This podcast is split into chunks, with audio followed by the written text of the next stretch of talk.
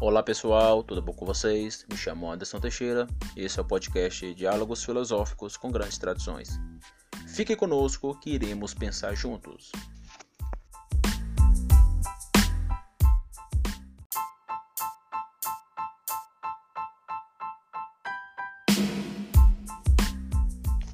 Bom, hoje falaremos sobre, dando continuidade, né, sobre a hermenêutica do Rudolf Bultmann a gente já falou aí do, do Bultmann em diálogo com vários pensadores. Eu quero colocar ele em diálogo com um pensador muito importante para o pensamento contemporâneo, que é o filósofo Paul Ricoeur. Escreveu um livro, Conflito das Interpretações, onde ele problematiza a questão das narrativas, ou seja, as narrativas na compreensão de nós, seres humanos, nós próprios.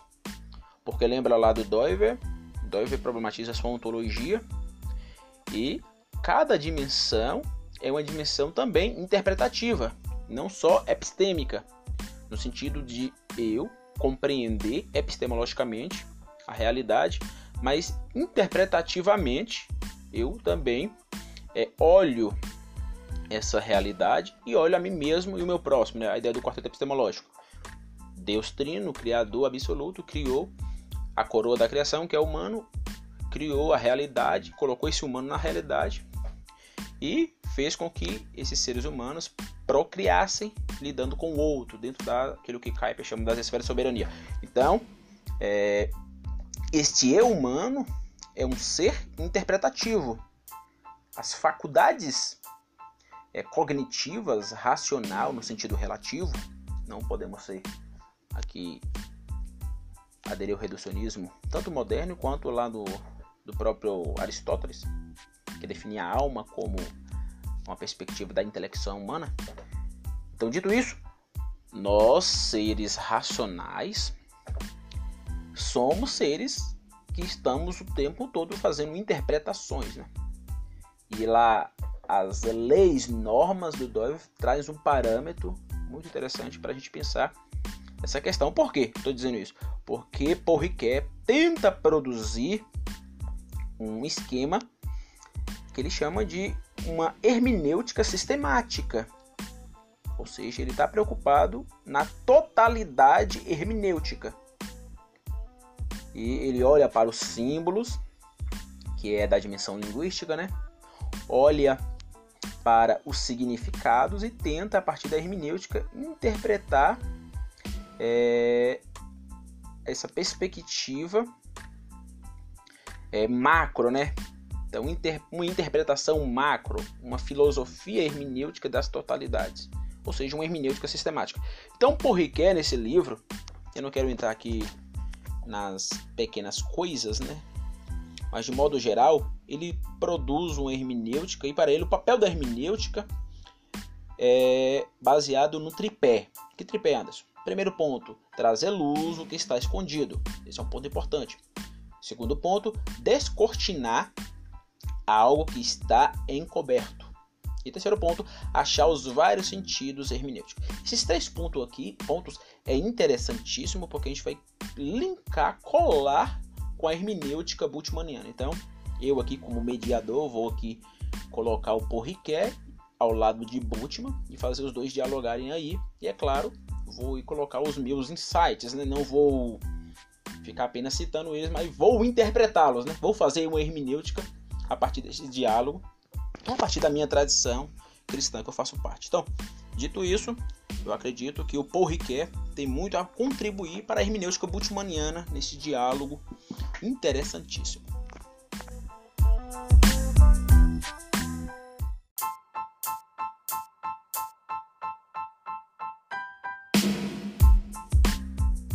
Então hoje falaremos justamente de um termo muito caro para o Bultmann, que é o termo da decisão. Eu já falei aqui, já dei algumas pinceladas sobre esse termo, a questão da decisão, né? o querigma está muito é, entrelaçado com esse termo. Porém, a gente vai retornar a ele para encerrar é, a hermenêutica bultmanniana. Próximos é, podcasts, eu vou provavelmente estar encerrando essa série sobre Bultmann e nos próximos podcast eu vou estar fazendo aí uma crítica ao Bultmann.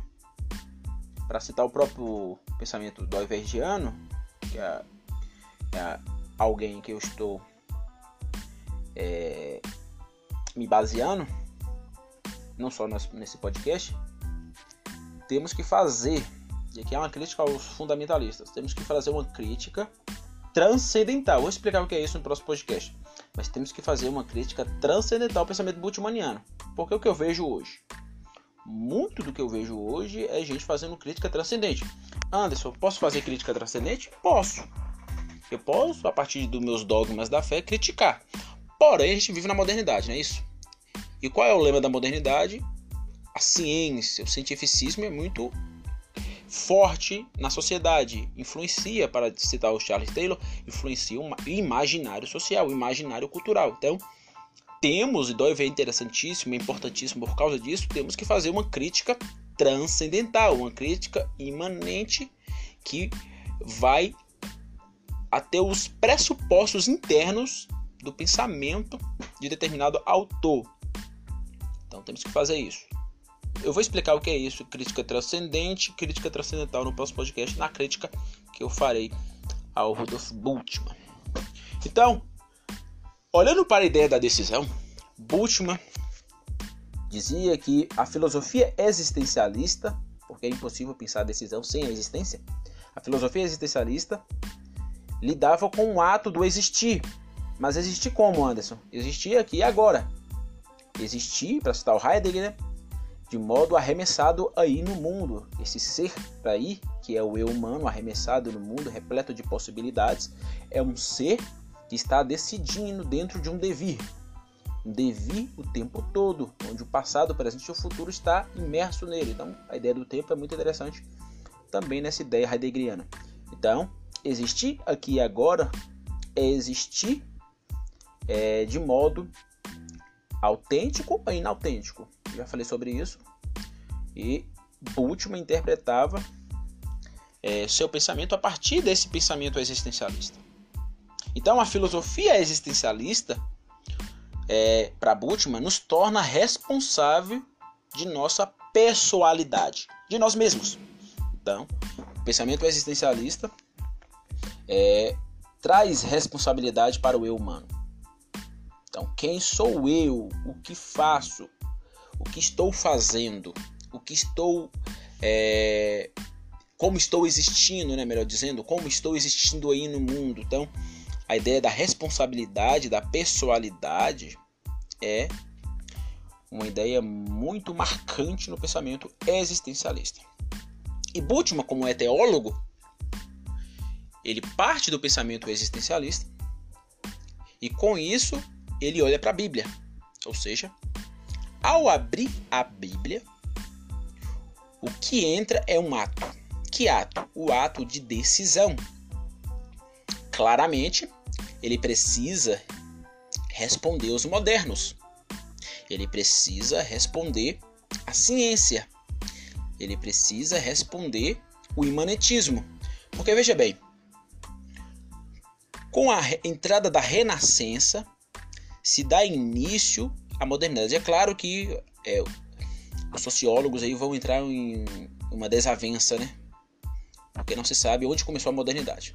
Mas acredito que a, a Renascença, a Reforma Protestante, é, a descoberta de outras é, de outros continentes, como o Brasil, por exemplo, aqui o continente sul-americano, é, a razão científica, tudo isso influenciou para a entrada da modernidade. E o renascimento, ou renascentismo, é um ponto importante para a modernidade. E no próprio renascimento foi se quebrado a ideia do teocentrismo. Deus é tirado do trono. Deus sendo tirado do trono, que resta uma imanetização. Então, o que vai acontecer é uma imanetização e tudo vai ser olhado para a temporalidade da criação. Então se esquece Deus de modo transcendente e traz o divino para o imanente. Por que eu estou dizendo isso? Porque Bultmann Ao olhar para a racionalidade imanente materialista, naturalista que impera na modernidade, ele vê que esses mesmos modernos, a gente só olhar para a teologia liberal ou a teologia iluminista né, do século XIX, ele observa que é, esse homem moderno não aceita a visão ou a cosmovisão ou a cosmogonia, né, como ele cita, céu, terra, inferno. Aqui eu discordo do Bultmann. O Bultmann vai dizer que a cosmovisão neotestamentária é céu, terra e inferno. É claro que existe esse parâmetro cosmogônico no pensamento da igreja primitiva.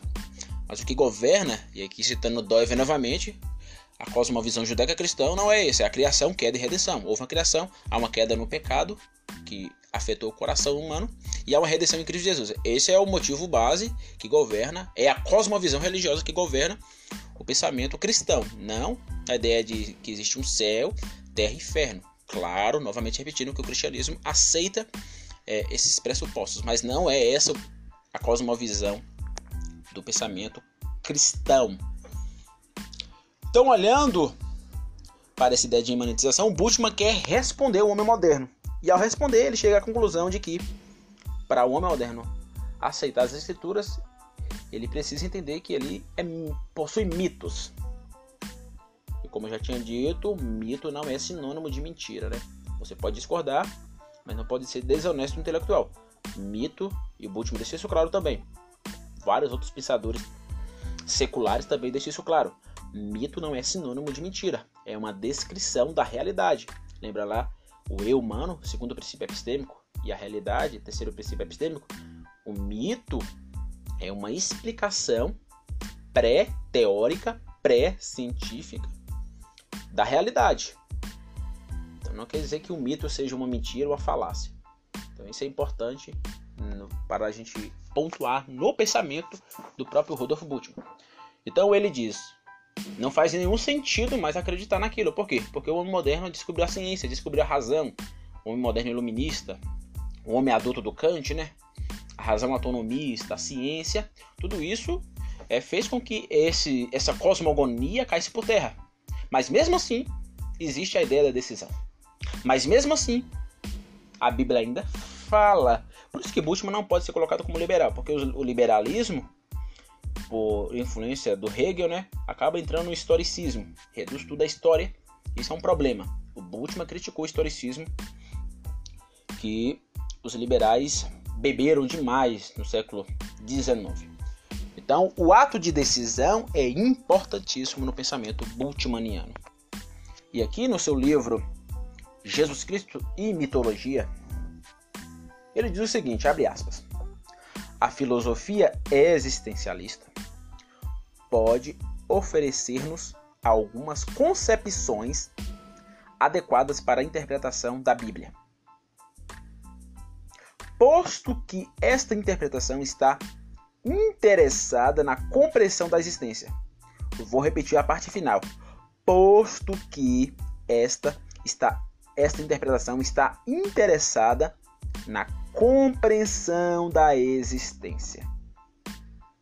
Então, um ponto interessante aqui é sua hermenêutica é devedora da filosofia existencial ou existencialista, né, como a gente acabou de ver aqui.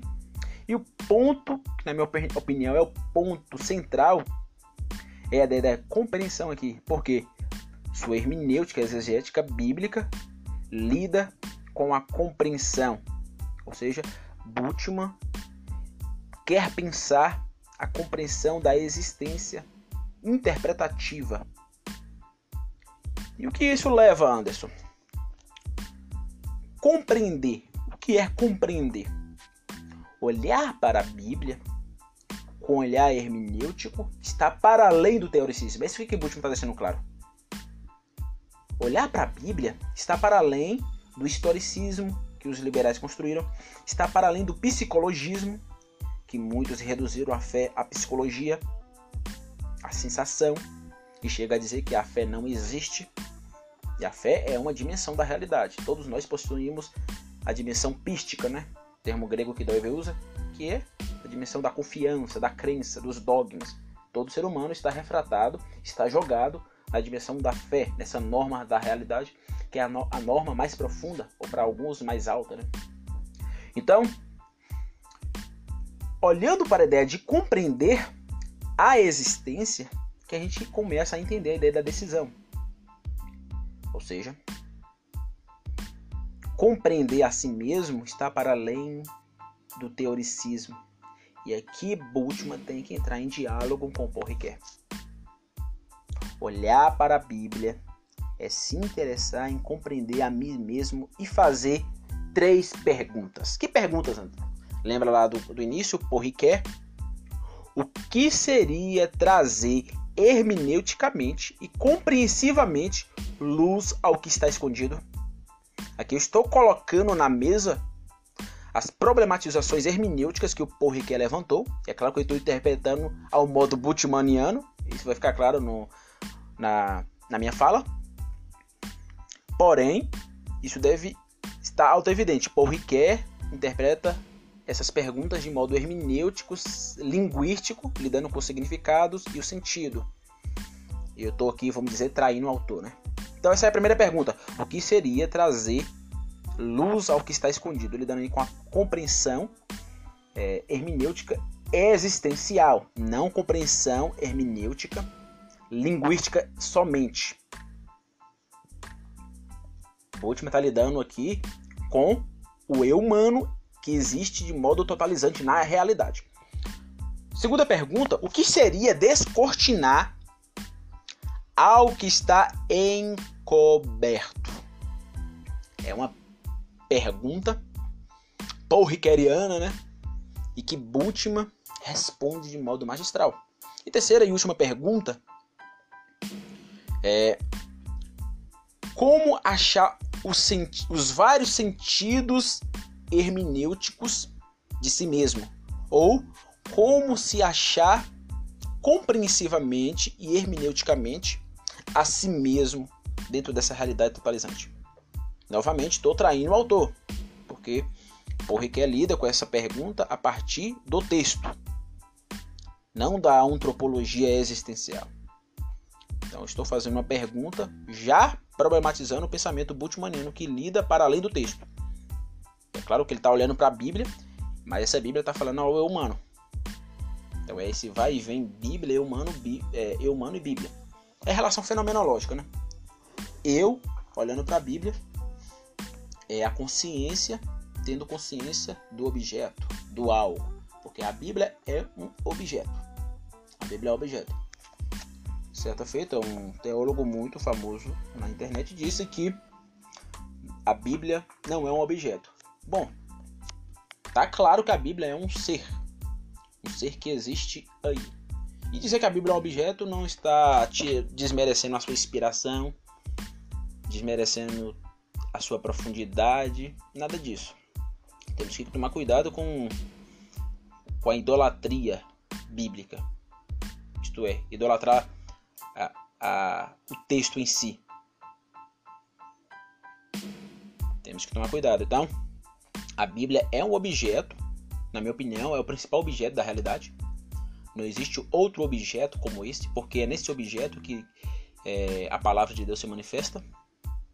A Bíblia é a palavra de Deus, instrumental, que traz a palavra de Deus primordial. Aí existe aquela velha dança entre Jesus e Bíblia, Bíblia e Jesus. Só conhecemos a Jesus porque temos a Bíblia. Sem a Bíblia não conheceremos a Jesus. Isso é um princípio epistemológico, claro.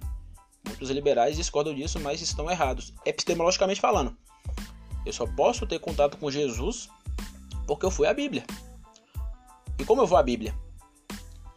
Aqui entra também o próprio Calbart e o próprio Bushman, né, que dá muita ênfase ao querigma. Alguém pregou para mim e eu ouvi alguém pregar. Em muitos casos, o próprio Bart interpretava o querigma como palavra de Deus. Porque se o eu humano está pregando Cristo, o Santo Evangelho, parte de isso é palavra de Deus.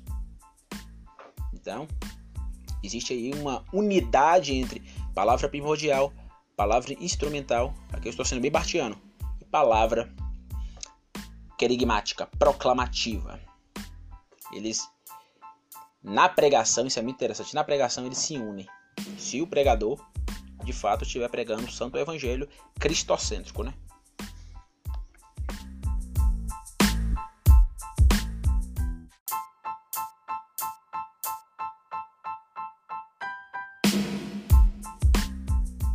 Então, lidando com a primeira pergunta porriqueriana, a partir do instrumental hermenêutico bultmanniano, lidando com a decisão, né? A decisão está imbuída aqui né?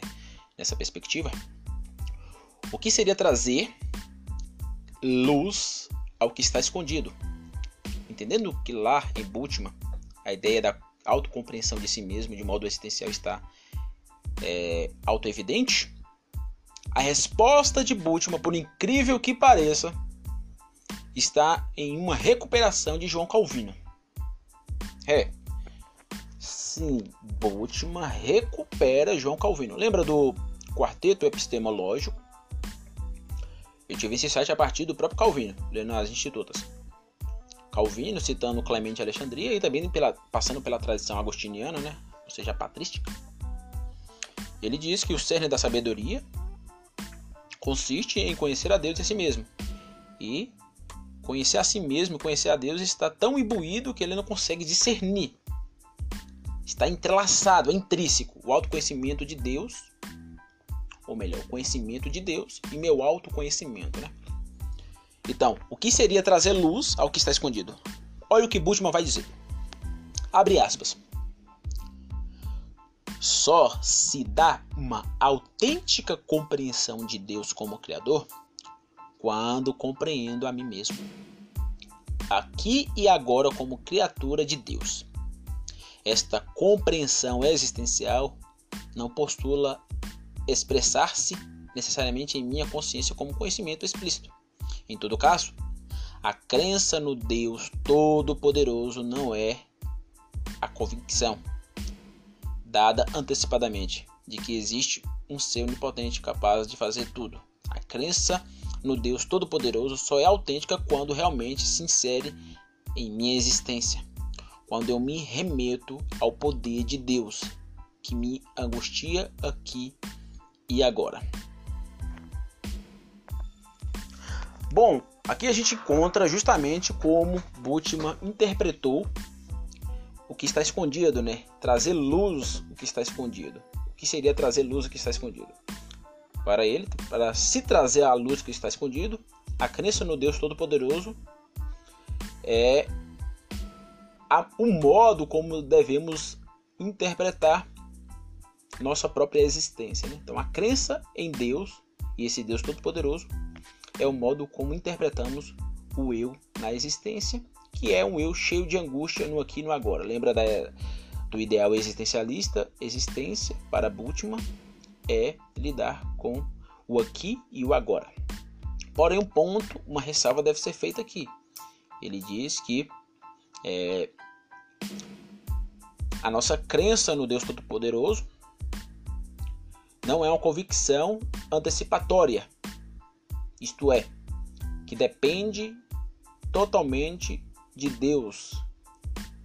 Ou seja, ele nega que Deus faz tudo na relação do conhecimento, né? Quando eu está compreendendo a Deus e Deus está me compreendendo, ele acaba quebrando com o princípio monérgico.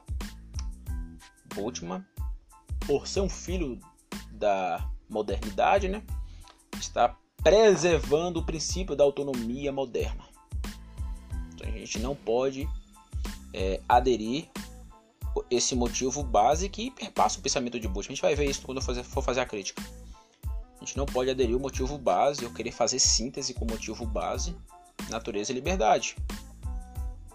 O homem não é senhor de si mesmo, não é autônomo. Então, nesse sentido, Bultmann está errado. É justamente ao contrário. É por causa da onipotência de Deus que eu o conheço e ao conhecer, eu conheço a mim mesmo. Mas ele ainda mantém um princípio interessantíssimo, né? Ou seja, é, é a ideia de receber e rejeitar, né? Estamos rejeitando aquilo que é, não concordamos mas também estamos recebendo os momentos de verdade. Então, quando ele diz que a crença no Deus Todo-Poderoso só é autêntica quando realmente se insere na minha existência, ele está certíssimo. Então, quando Deus vem e se arremessa dentro de mim, eu passo a conhecer. Como diz Agostinho, tarde vos amei. Ó oh, beleza tão antiga e tão nova, tarde vos amei. Você já estava lá, porém eu não estava. Então Agostinho, diferente de Bultmann, é, é totalmente monérgico.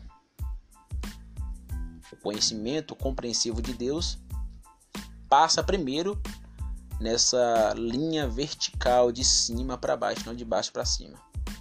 Então, quando Deus totalmente outro faz todo o processo, a partir disso eu respondo a Ele. Conhecendo a Ele, conhecendo a mim mesmo. Então, como trazer como trazer luz ao que está escondido? Conhecendo a Deus Todo-Poderoso na minha existência.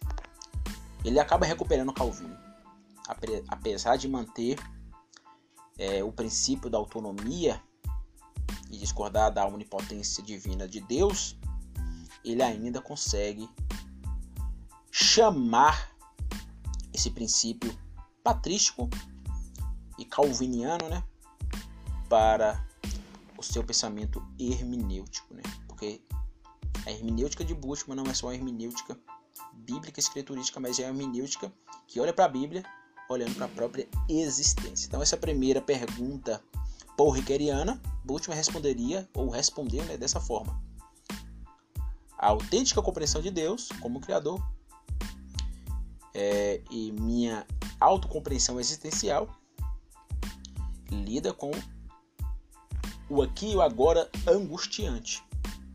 Então, a, sig a significação do ato é, de conhecer a mim mesmo passa justamente no ato de conhecer a Deus. Então, esse é o primeiro ponto que a hermenêutica de Bultmann nos deixa claro. E aqui entra a ideia agora da decisão, né? Eu já falei em outros episódios, mas vamos retornar novamente a essa ideia. Que é a segunda pergunta: o que seria descortinar algo que está encoberto? Aqui entra o ato da decisão. Decisão para Bultmann é ser abraçado pela fé. Aqui e agora. Como ele tinha dito, aqui e agora repleto de angústia. E essa decisão fideísta passa pelas Escrituras. Apesar dele discordar, ele discorda que temos que olhar essa decisão fideísta olhando para as Escrituras de modo dogmático. Ele discorda do, de manuais dogmáticos. Para ele a questão é apenas, é apenas existencial. Bom, como bartiano que sou, acredito que a dogmática é super importante para a igreja.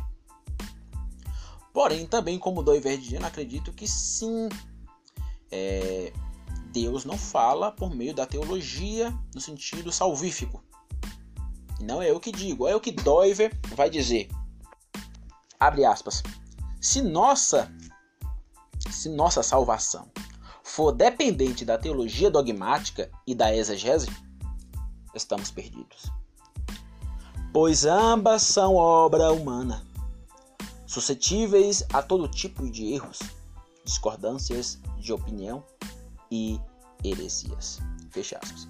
Então, se num sentido bartiano a gente traz uma discordância da, da dessa implicação de Bultmann não aceitar ao olhar a decisão fideísta escriturística, ele não aceita manuais dogmáticos? No sentido salvífico, vamos dizer assim, ele está certo. Deus não depende da teologia para salvar ninguém. E aqui não estou relativizando a teologia. A teologia é uma ciência subimportante. Precisamos da teologia dentro da esfera de soberania da igreja, pois a igreja torna-se mais saudável com ela. Porém, a salvação é o ato, e Bultmann está certo, existencial, apesar dele manter o princípio da autonomia, né? Como a gente já viu anteriormente. Então, com todas essas ressalvas, é, com a ressalva da autonomia do indivíduo, com a ressalva dele discordar da Bíblia, no sentido de não olhar para a Bíblia como um manual dogmático, e no sentido bartiano existe dogmática na Bíblia, e a gente tem que levar a dogmática para, para o campo, para o chão da igreja, apesar disso tudo, quando a gente olha para a salvação, ele está certo. Ele está certo. E aqui não é o próprio Bultmann que diz, mas o próprio Doiver, né, que é alguém ortodoxo, né, altamente ortodoxo, calvinista, que diz que a salvação não é algo dependente da teologia. A salvação é existencial no sentido de falar ao ego humano, ao coração humano. Como diz Doiver, Deus não fala a filósofos e teólogos, mas a pecadores no coração. Ou seja, Deus em Cristo Jesus sopra o Espírito Santo em nossos corações e a partir disso somos convencidos pela terceira pessoa da Trindade. E isso traz redenção em Cristo Jesus. Isso está para além do teoricismo teológico. É no ego, é no caráter concêntrico do eu, é no ponto mais profundo, como diz Bultmann, ou melhor, como diz Paul Tillich, é na preocupação última da existência humana. Supra, como diz Doiver, supratemporal. Então, sim, a decisão de ser abraçado, a decisão de abraçar pela fé aqui e agora é uma decisão que não passa pela autonomia do indivíduo, é totalmente obra divina, mas é uma decisão fideísta que a gente olha para a palavra proclamativa, e essa palavra proclamativa dependeu da palavra primordial que é Jesus e a palavra que dá testemunho da palavra primordial que é as escrituras. É uma dança, né? E ainda sobre essa ideia do descortinar aquilo que está encoberto, o Bultmann lida com a ideia do pecado. Muitos acham que ele, por dizer que a Bíblia possui mitos, que nada deve ser levado a sério ali, no sentido imanente, empírico, ele ainda lida com o pecado. Ele é um luterano, a gente tem que lembrar disso. Ele é um luterano, é um teólogo luterano pensando a teologia a partir do homem moderno. E ele problematiza a ideia do pecado. A gente vai aprofundar isso em, outro podcast. Esse aqui é o último podcast sobre a sua hermenêutica. Mas olha o que ele vai dizer. Ele vai dizer que é, ser livre do pecado é ser livre do pecado na existência. Observa que não é uma questão dogmática. E ele está certo. Olha o que ele vai dizer fico livre do pecado. Não é dogmática, senão é existencial. E ele está certo. Qual é o ponto arquimediano do, do ser humano? A alma, ou aquilo que a Bíblia chama de coração. Tudo que tu tens é, é centralizado no coração. Então é no coração humano que a existência tem todo o sentido. Vamos dizer que o coração puxa tudo e influencia a realidade temporal. Por isso que a realidade não possui efeito do pecado em si. É o eu humano, por estar infectado pelo pecado, que mexe na realidade. Essa ideia de que o mundo em si foi influenciado pelo pecado é um erro, é um erro teológico que muitas igrejas, muitos teólogos cometem. O problema está no coração humano, não na realidade em si. A realidade de Deus continua bela. É o homem, dentro do mandato cultural, que acaba mexendo com ela e manchando, né? O homem é um ser onde passa, mancha, por causa da sua total depravação. Então, dito isso, o Bultmann mostra que existe sim o pecado e esse descortinar o algo que está encoberto é justamente isso. Olhar para a existência, tomar a decisão e ser livre do pecado na existência. Olha o que ele vai dizer. poderíamos aplicar aqui aquelas palavras de Paulo. Se vivemos pelo Espírito, caminhemos também pelo Espírito. Porque tais palavras são certamente aplicáveis à autocompreensão da fé, que é uma resposta ao nosso encontro com a palavra de Deus. Na fé, o homem se compreende a si mesmo de modo novo, como disse Lutero em sua interpretação da Epístola aos Romanos. Saindo de si mesmo, Deus nos faz entrar em nós mesmos e dando-se a, a conhecer a nós, Deus faz com que nós, com que nos conhecemos a nós mesmos. Na fé, o homem se compreende a si mesmo de modo sempre novo. Esta autocompreensão só pode ser mantida como uma contínua resposta à palavra de Deus que proclama a sua ação em Cristo Jesus. O mesmo ocorre na vida cotidiana do homem. A nova autocompreensão, que nasce do encontro do homem com outro homem, só pode ser conservada se se manter viva esta relação entre ambos. A bondade de Deus se renova cada manhã. Fecha aspas. Portanto, a decisão de abraçar pela fé aqui agora e olhar para a Bíblia, deixar a Bíblia me influenciar existencialmente e eu me compreender de modo existencial é justamente a autocompreensão de um encontro entre dois homens ou dois seres humanos. Então, esse eu humano, seja sexo masculino ou feminino, se encontra com outro homem, que é Jesus Cristo. E nessa relação existe um renovar. Um renovar interessantíssimo que Bultmann nos mostra. Porque esse renovar é sempre uma autocompreensão aqui e agora. É sempre uma autocompreensão não dogmática, mas uma compreensão existencial. Então Bultmann mostra que sim. Essa pergunta paul rickeriana que eu fiz aqui é uma pergunta que tem resposta na hermenêutica bultmanniana. Ele acreditava que existia o pecado na existência humana e a gente só é livre quando a minha existência é impactada pelo Nazareno. Isso é fenomenal. Quem diz que Bultmann é liberal, mas provavelmente não entendeu o pensamento de Bultmann. Ele não é um ortodoxo. Ele não é, é um teólogo, vamos dizer, fundamentalista no sentido de preservar dos dogmas. Ele não é dogmático. Mas mesmo assim, a graça de Deus reverbera sobre sua teologia e há momentos de verdade que a gente deve abraçar? Sim. Sua hermenêutica é fenomenal. Todo cristão, pelo menos os teólogos né, que lidam com a teoria, deveriam pegar os momentos de verdade da, do pensamento bultmanniano. Só sua ideia do querigma já é extraordinária. É extraordinária. E por fim, para terminar esse podcast, a ideia de achar vários sentidos hermenêuticos, a gente contribui. Olha o que o Porriquet vai dizer.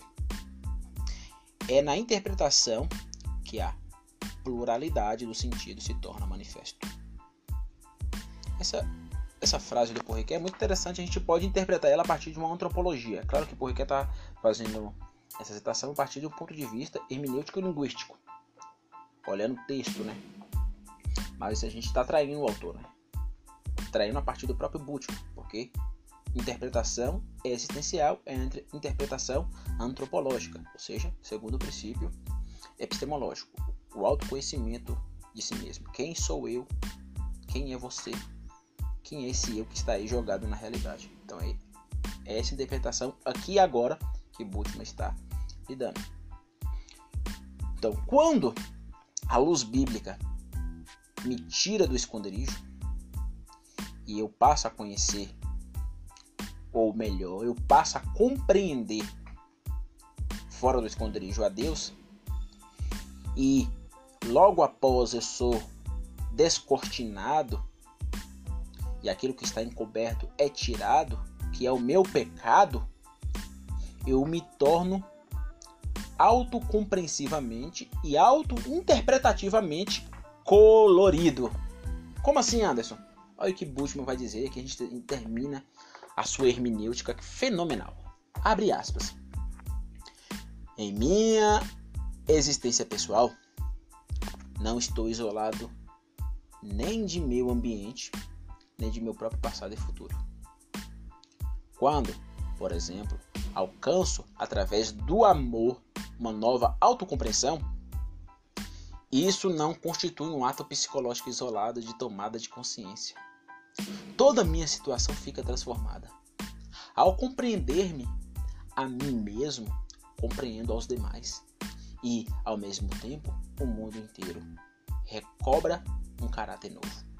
Vejo então como costumamos dizer sobre uma nova luz, e por isso é realmente um mundo novo.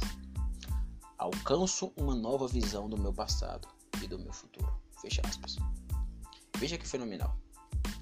Bultmann interpreta é, a sua hermenêutica existencial, exegética, quando ele olha para a Bíblia e deixa a Bíblia falar a si mesmo, ele interpreta de modo colorido.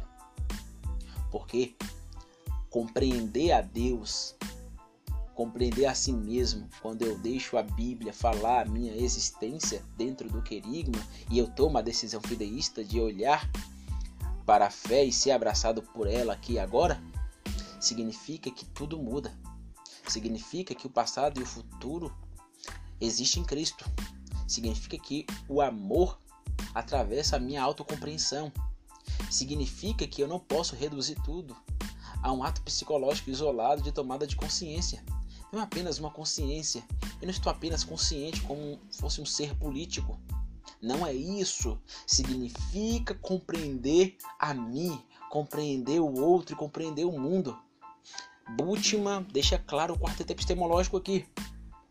Eu preciso compreender a mim mesmo, compreender os demais que estão à nossa volta e compreender o mundo, a realidade. Mas para isso eu preciso dar o salto na fé. Para isso eu preciso tomar a decisão querigmática de ouvir e ser livre do pecado na minha existência. Eu preciso olhar para o Cristo e ter um encontro com esse homem. Eu, Anderson, homem, e o outro homem, Nazareno, se encontram numa relação hermenêutica extraordinária. Hermenêutica não somente linguística textual, mas colorida. Hermenêutica não somente é, teológica, dogmática, como se fosse um manual é, que a gente lê, mas não, é uma hermenêutica existencial, é uma hermenêutica que impacta a existência, é uma hermenêutica que impacta o eu de modo completo, se autocompreender de modo totalizante, onde Cristo traz todo o sentido para mim mesmo. A minha existência é transformada, onde a realidade também é transformada pelo meu olhar, porque eu tomei a decisão e onde o meu próximo também é transformado e eu passo a ver ele não mais de modo descortinado, encoberto, mas de modo colorido, de modo onde eu posso encontrar os vários sentidos que tem nesse outro ser humano como eu, os vários sentidos que se tem na realidade. Por isso que a hermenêutica, tanto do ponto de vista antropológico quanto do ponto de vista é, da realidade, é uma hermenêutica é, é, cheia de significados. E aqui podemos olhar para Dover. Quando a gente olha para o pensamento hermenêutico é, bultmanniano, para, essa, para esse impacto existencial, a gente observa que somos seres impactados de modo é, macro, onde as leis, normas faz todo sentido para mim e Cristo faz todo sentido para mim. Então, interpretar de modo plural a mim mesmo é interpretar e sair do meu esconderijo, é deixar ser descortinado, é sair daquilo que estava encoberto, é sair daquilo que o pecado me alienou, é deixar ser livre.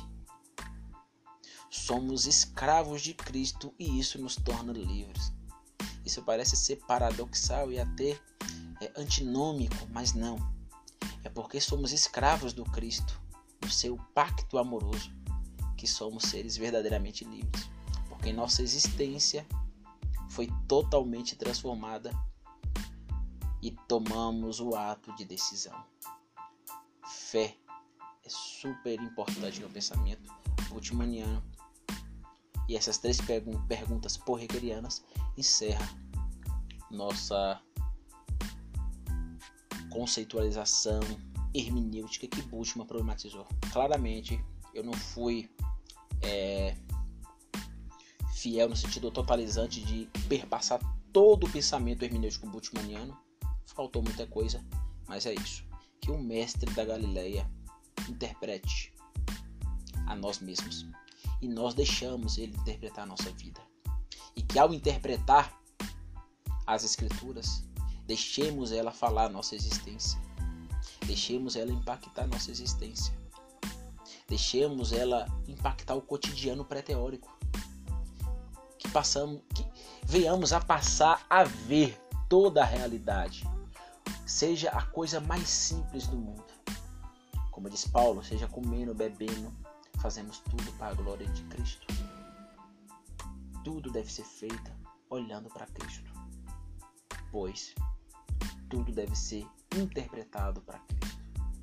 É isso que temos que carregar na nossa existência como cristãos. Então, muito obrigado. Até a próxima. Tchau, tchau.